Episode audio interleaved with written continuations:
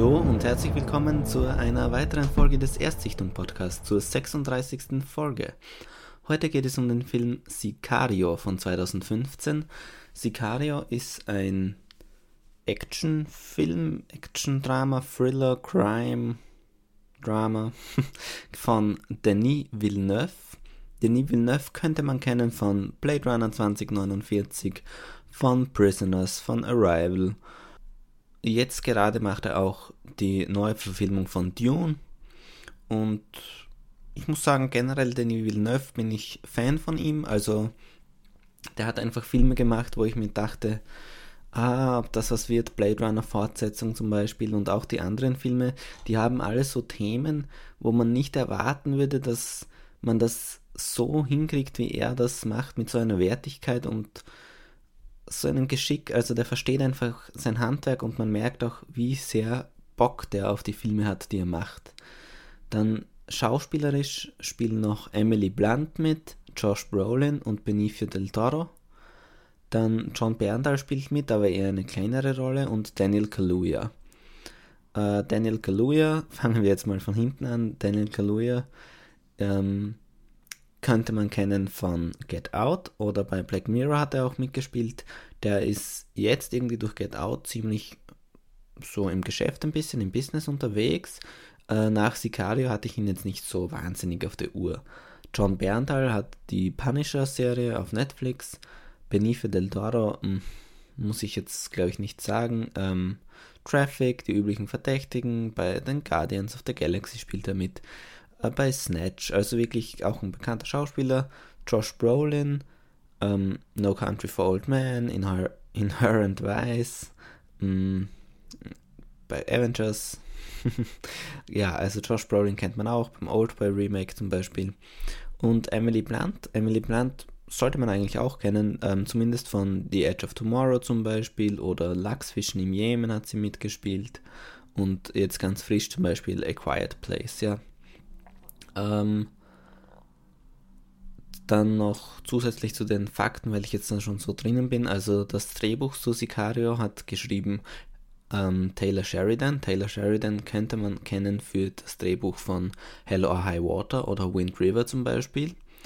Und Kameramann ist was, was mir eigentlich nicht so wichtig ist, weil ich mich da nicht so auskenne, aber Kameramann ist Roger Deakins. Roger Deakins hat den Oscar gewonnen für Blade Runner 2049 und ist eigentlich mittlerweile festes Teil des Teams von Denis Villeneuve eben. So, genug der Fakten, genug von Dingen, die eigentlich wahrscheinlich niemanden so wirklich interessieren, außer vielleicht man hat den Film gesehen und denkt sich, hey, woher kenne ich den, woher kenne ich die? Ähm, das habe ich hoffentlich jetzt beantwortet. Jetzt endlich zur Story. So simpel die Story ist, so brisant ist sie auch, nämlich geht es bei Sicario um eine FBI-Agentin, nämlich eben Kate, die gespielt wird von Emily Blunt und Kate hat einen Einsatz an der Grenze zu Mexiko, glaube ich, und da bin ich mir jetzt aber nicht sicher, ob das wirklich zur Grenze zu Mexiko ist, aber es, der ganze Film hat eigentlich was mit Mexiko zu tun, deswegen gehe ich mal davon aus. Und da sind sie eben in einem Haus von einem Drogenbaron oder von einem Drogenring jedenfalls. Und als sie das durchsuchen und stürmen, geht gewaltig was schief und ähm, Menschen und Mitglieder ihrer Einheit sterben dabei auch. Dadurch, durch diesen Einsatz allerdings, wird Matt zum Beispiel, der gespielt wird von Josh Brolin, der wird aufmerksam auf eben Kate und will, dass Kate in eine mehr oder weniger geheime Spezialeinheit der USA beitritt. Im Endeffekt, also die machen so halblegale, illegale Sachen, die gehen über die Grenze nach Mexiko und wollen irgendwie einen Drogenboss ausschalten und alles, was die machen, ist irgendwie nicht so hundertprozentig koscher. Die holen eine Geisel ab, aus Mexiko und so simpel die Story ist, also viel mehr passiert jetzt da nicht. Ja, also klar, da passiert schon mehr, aber jetzt an der großen gesamten Handlung ist nicht viel mehr dran, aber trotzdem ist das toll. Also wie das erzählt ist und wie rough die Bilder sind. Ja, also vom Erzählen her, da meine ich, es wird dir einfach nicht alles auf die Nase gebunden, ja.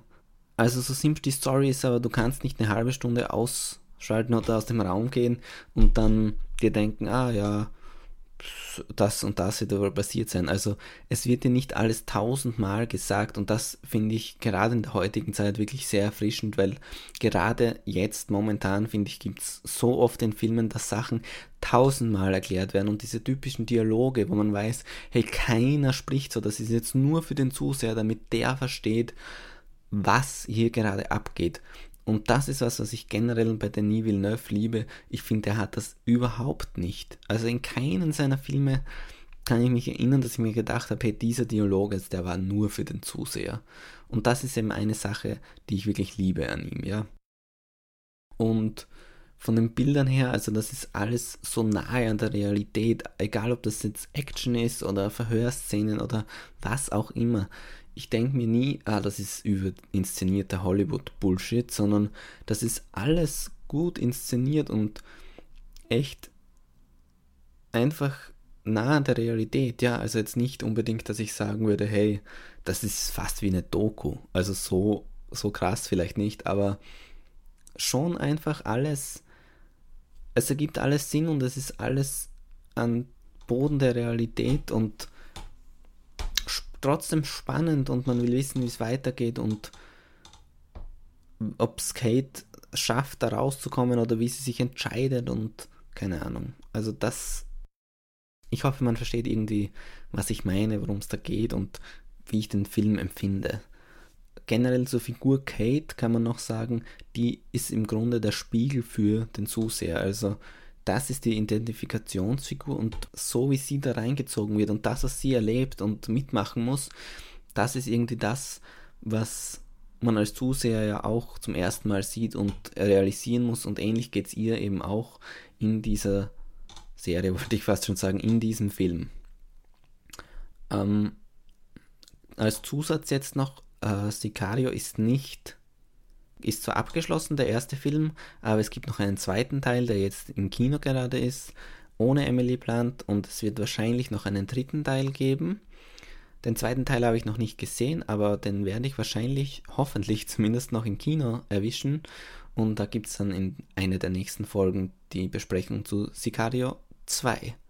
Und jetzt noch mein Fazit zu Sicario 1, nämlich warum ich mir den zweiten Teil ansehen möchte, ist, weil mir der erste Film echt sehr gut gefallen hat. Also unter all den Actionfilmen, die nur von Effekten leben, nur von Superhelden, von unnatürlichen Sachen, ist es echt schön, wieder mal so einen gegroundeten, wie sagt man, einen bodenständigen Film zu sehen, ähm, der einen trotzdem richtig reinzieht, auch wenn die Story vielleicht ein bisschen simpel ist, aber es ist echt interessant und das, der Schauplatz in Mexiko und so, das ist auch toll gemacht und wirklich spannend. Die ganze Zeit sehr spannend und gut, top. Also das Einzige, was ich vielleicht noch sagen muss, auch wenn ich jetzt sage, es ist ein Actionfilm, also der gibt einem kein gutes Gefühl, ja. Also man geht da schon wirklich äh, bisschen niedergeschlagen raus. Also wenn man den sieht, ich habe den auf Blu-ray gesehen zweimal und ist kein viel gut Film, ja. Aber trotzdem für alle Leute, die die anderen Denis Villeneuve-Filme mögen oder die eben auf ruhigere Action stehen und auf gut inszenierte Filme, auf jeden Fall ansehen.